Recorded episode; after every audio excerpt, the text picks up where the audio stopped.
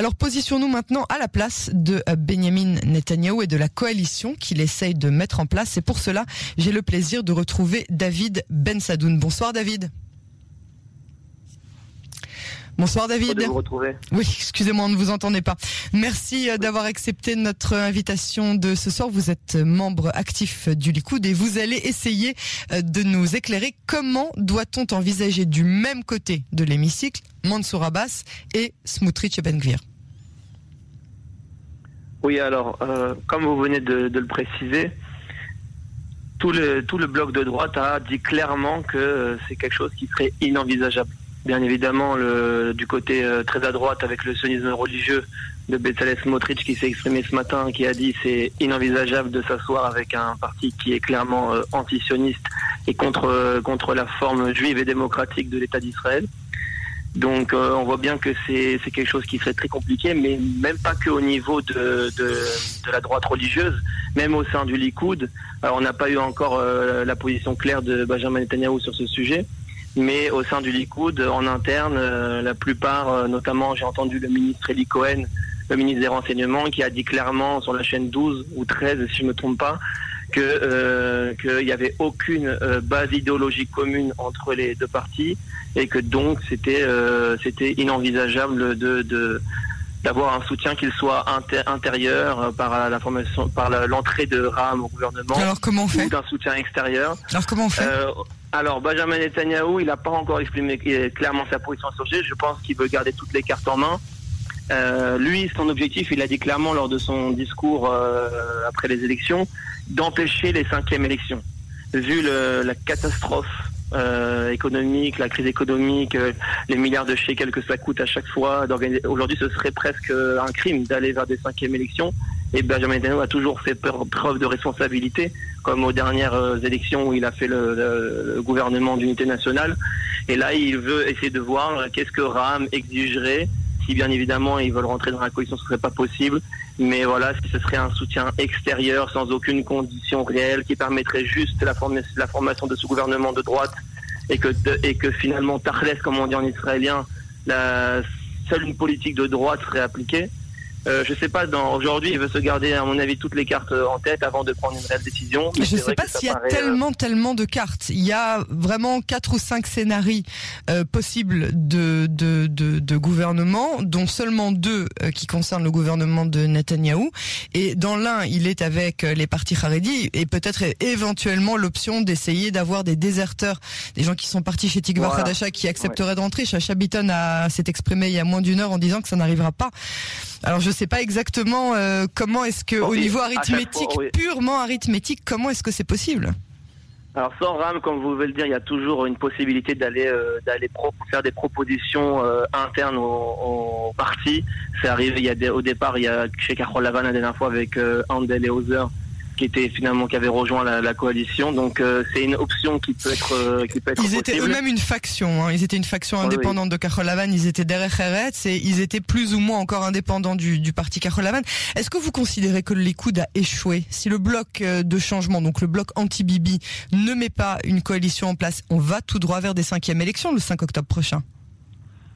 Alors je pense pas qu'on puisse dire aujourd'hui que le Likoud a échoué. Échec, c'est un grand mot quand on a 30 mandats euh, en, en, Israël, ce qui représente un quart des scrutins, plus d'un million de, de, votes, euh, un million deux cent mille votes aujourd'hui euh, après le décompte des, des, dernières enveloppes. Je pense pas qu'on peut parler d'échec.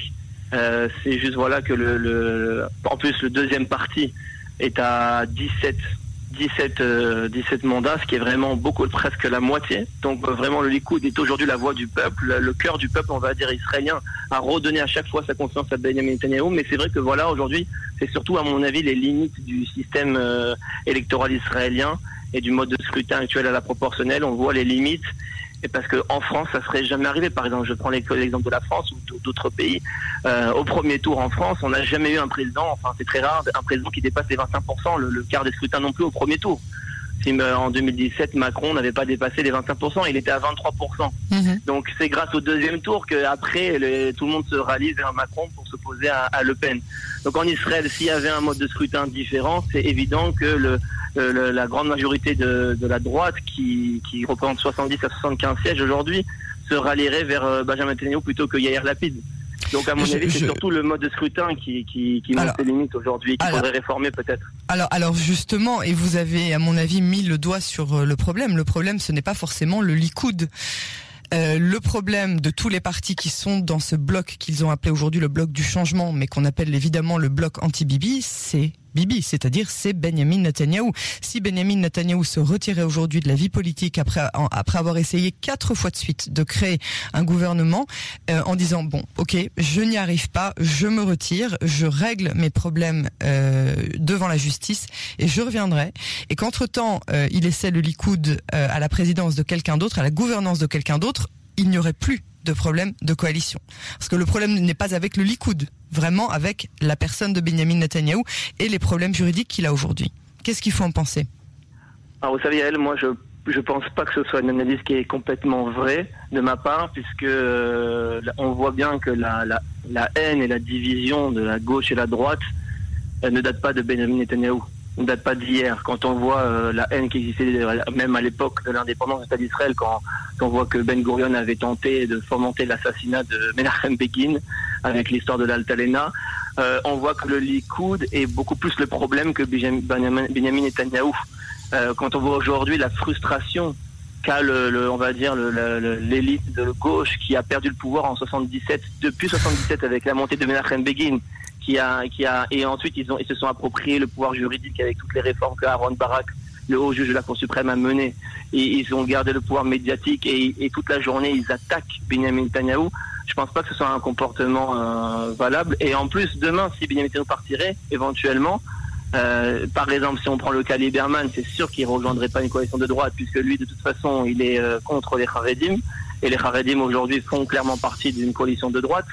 Euh, et éventuellement, on pourrait parler peut-être de Gideon Sahar, qui pourrait rejoindre si Benjamin partirait, mais on voit donc clairement. Même euh, Yeshatid n'aurait aucun problème à s'asseoir avec. Euh, non, avec... Je suis pas sûr. Je suis pas sûr quand on voit le. Yair Lapid l'a dit plusieurs fois que si Benjamin Netanyahu n'était plus à la tête du Likoud, il rejoindrait le Likoud dans une coalition sans aucun problème. Mais, mais, ça fait des années qu'il a des problèmes avec les religieux. Ça fait ah oui, ça c'est ça c'est autre chose. Ça c'est oui, mais autre chose. Une coalition. Oui, mais aujourd'hui les religieuses représentent plus de 20 sièges entre Yadou Tatora. Euh, Chasse et Betzalel Smotrich, ah. je rajoute aussi. ah, euh, rajouter le sionisme religieux, oui. Qui est tout ça le monde de la Torah, on va dire, en Israël. Aujourd'hui, la droite se toraïse. C'est un fait. La droite se toraïse. À l'époque, elle était plus laïque. Aujourd'hui, elle se toraïse. Et, euh, et à mon avis, euh, la, PID et Lieberman, quoi qu'il arrive, ne ferait pas partie d'une telle coalition, même si c'était pas Benjamin Netanyahu. Et puis Benjamin Netanyahu, il faut qu'il s'assure de transmettre l'État à, à, qu'il y ait un successeur euh, avec des bonnes intentions pour le peuple véritablement. Quand on voit que Gideon Sahar, pour des problèmes d'intérêt personnel, est capable d'amener le pays vers des cinquièmes élections, puisque c'est clairement ce qui va se passer. Si aujourd'hui Sahar refuse de rejoindre le, finalement le bloc de Netanyahou, il sera directement responsable d'amener le pays vers des cinquièmes élections. C'est lui aujourd'hui qui part des problèmes d'ego personnel avec Benjamin Netanyahou. Alors, qui est, c'est pas tout blanc tout noir. Peut-être qu'il y a des, deux parts une part de responsabilité, mais aujourd'hui, il a le choix d'avoir euh, une, une, conscience nationale pour le pays, pour le peuple d'Israël qui a besoin d'un gouvernement dans cette situation d'urgence. Il doit mettre tout de côté et aller s'asseoir, même si c'est, il a un problème euh, personnel avec Benjamin Netanyahu.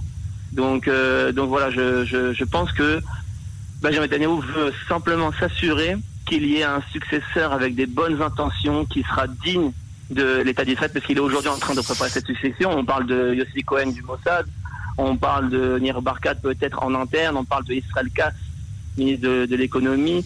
On parle euh, d'Israël Katz Vraiment? On parle, on parle Vous voulez dire ministre des Finances? Ministre des Finances, pardon. Euh, on parle de Nir Barkat, d'Israël Katz en interne et euh, de Yossi Cohen du Mossad. Après voilà, ce sont que des rumeurs, hein, bien évidemment. Et mais voilà, ce sont des gens qui sont Likoud Nikim depuis des années, qui sont fidèles au Likoud, qui sont fidèles à Benjamin Netanyahu, qui sont qui n'ont pas d'égo. Même le chef du Mossad? Qui a démenti la semaine dernière et qui a dit qu'il n'avait aucun, euh, il n'a pas le droit d'avoir de parti politique, le chef du Mossad.